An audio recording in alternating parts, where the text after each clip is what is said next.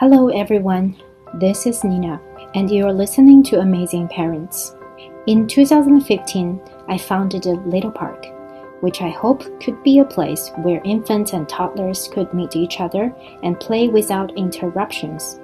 At Little Park, innate abilities of children will be cherished, and each child here is focused, confident, independent, and attentive. Little Park is also a community of amazing parents. I'm so grateful that I can share the same education philosophy with all of them. Be respectful, be authentic, and be mindful, even though we're from different parts of the world. Each of the parents has a strong career background. What impressed me most is their role as a parent. They're amazing parents because they have a rich insight for education and love for the Little Park community.